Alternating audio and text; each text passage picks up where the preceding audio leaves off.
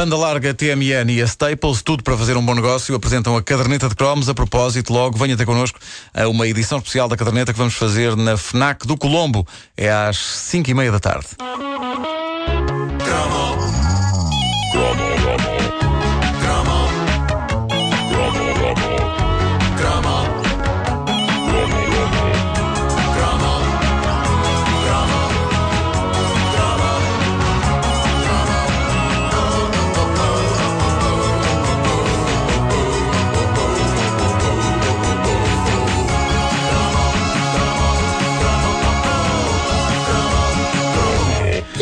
Impunha-se fazer um cromo sobre essa grande instituição, as guloseimas nojentas de Tasca.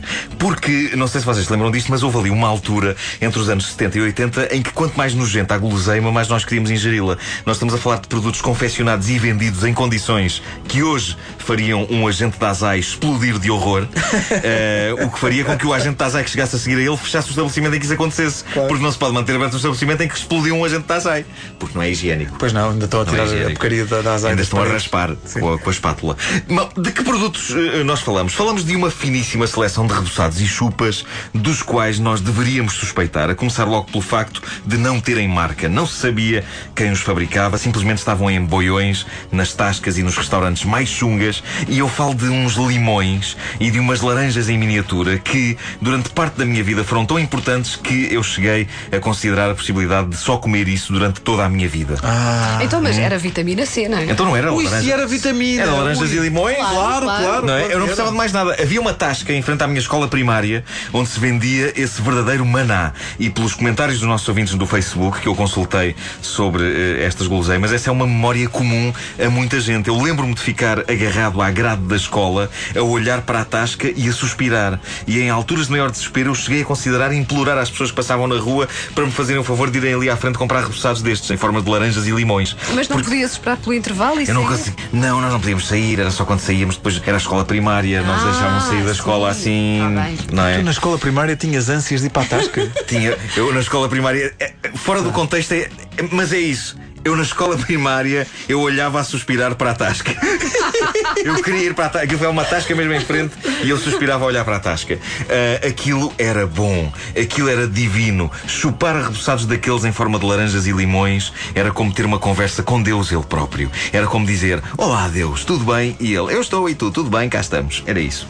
Bom, eh, não era fácil convencer a nossa mãe a comprar isto. É verdade que na década de 80 os adultos eram bastante mais permissivos do que hoje no que toca a deixar a petizada comer coisas extremamente artificiais. Mas penso que miniaturas encardidas de laranjas e limões abjetos em tascas sujas era onde eles traçavam o limite. Ou seja, eles traçavam um bocadinho antes. Isso já ficava para lá, Exato. o limite. E era uma pena porque uh, a coisa tinha de se resolver de outra maneira. Ou seja, para já com moedas que sobrassem dos bolsos das calças em rápidas escapadelas uh, à, tasca antes de entrarmos para a carrinha à hora da saída da escola. Não podia ser antes, não, não nos deixavam sair do jardim infantil, ou seja, estava a carrinha à espera e a gente ia a correr lá no instante, e pá, vamos lá a isto, e depois era comer aquilo tudo durante a viagem, na carrinha. Mas tu no jardim antes... infantil já querias ir para a tasca? Eu queria, eu queria ir para a tasca. Eia, tu, na verdade, foste um bandido. Eu saía do jardim infantil e ia direitinho para a tasca. uh, e depois. A tua mãe agora a ouvir isto, meu Deus!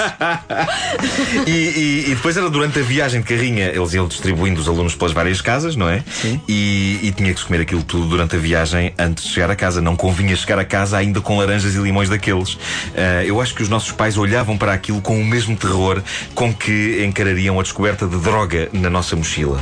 Eu, eu acho que eles, eles achavam que era mais ou menos a mesma coisa. Aqueles limões e aquelas laranjas. Tão bons como essas laranjas e limões, mas mais duvidosos porque não se percebia como é que aquilo era feito, nem a que é que sabia, embora fosse doce e para nós isso chegava, eram os fascinantes rabanetes. Ora bem, aqui a coisa divide-se no que toca ao nome. Havia quem não os conhecesse como rabanetes, havia quem lhes chamasse pirulitos, se bem que eu tinha ideia que o pirulito era outra coisa, que era um chupa. Uma... Não, pirulito era uma gasosa. A gasosa também. Gasosa. Também a gasosa. Sim. Mas há quem chame pirulito a um chupa igualmente infecto, embrulhado em papel vegetal que umas senhoras vendiam à porta das escolas. Espera aí, mas era esse que tinha o, o formato da, eu, o da sombrinha da Regina? Ah, havia uns. Esse também. Pois era, pois, pois era, era, é verdade. Era. Mas não eram as sombrinhas da Regina, eram umas coisas. Não, umas coisas sim. Que pareciam. Pareciam, mas não é. Uh, e que pareciam feitas de sarro. Bom, uh, eu chamava. tu já tinhas a estas coisas. Sim, sim, sim.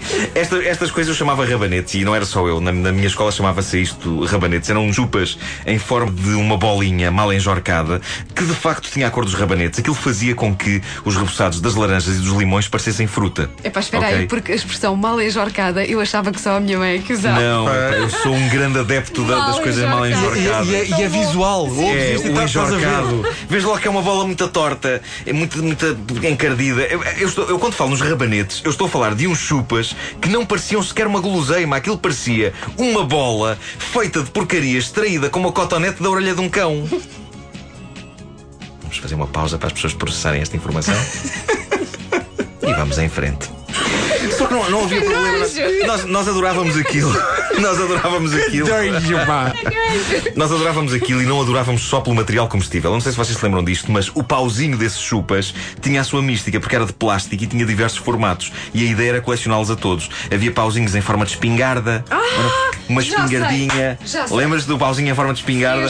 sim, Havia pauzinhos em forma de ferramentas, sim. de espadas, de punhais. Era um chupa másculo. Era a preparação para fazer de nós uns machos. De ti também, Wanda. E da uh, os filmes todos do Chuck Claro, não, não, era só, não era só pela temática do chupa, mas porque uma pessoa podia espetar a língua num pauzinho de chupa em forma de espada. Porque aquilo era plástico duro, era incrivelmente agressivo. E quando acabava o chupa e a pessoa espetava aquilo no céu da boca. Uh!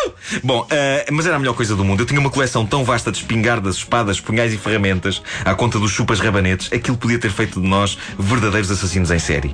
Completamente. Uh, passados mais de 30 anos, continuo sem fazer a mais pequena ideia sobre a origem destas guloseimas. É possível que nos esteja a ouvir quem saiba de onde saíam estes limões, laranjas e rabanetes e também umas cerejas. Não sei se lembram destas. Eram umas cerejas. O pauzinho do chupa era verde a imitar a folha. Era de plástico, mas cerejas era para miúdas. Eu cá era rabanetes com espingardas. O chupa do homem do amanhã.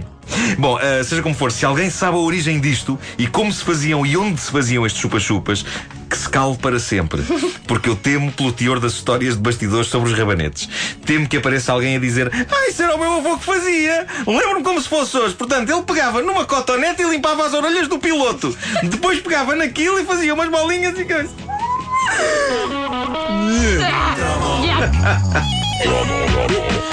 A caderneta de cromos é uma oferta banda larga TMN e Staples, tudo para fazer um bom negócio. Não se esqueça, estamos a contar consigo logo na edição especial da caderneta ao vivo, uma edição que vamos fazer na FNAC do Colombo, em Lisboa, às 5h30 da tarde.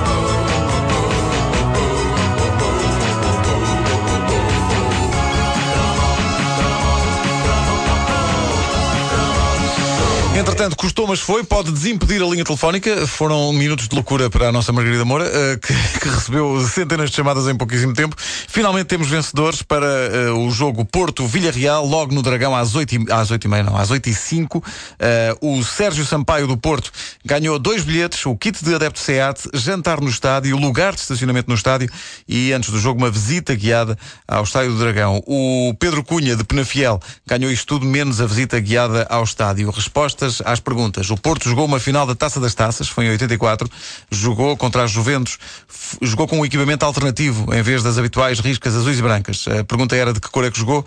Jogou todo de azul, perdeu 2-1 com as Juventus. Um, e Juventus... Vinhola e, e Boniek marcaram os gols das Juventus. Souza marcou o gol do Porto. A Juventus jogou de amarelo. De amarelo e azul. Sendo que o Porto foi altamente roubado nesse jogo. O segundo gol do Boniek é escandaloso. Já estive a ver, sim, há falta. É completamente escandaloso. Uh, pergunta sobre uh, a SEAT. É, o SEAT Leon Ecomotive gasta quanto aos 100 em regime ponderado? Resposta 3,8 litros aos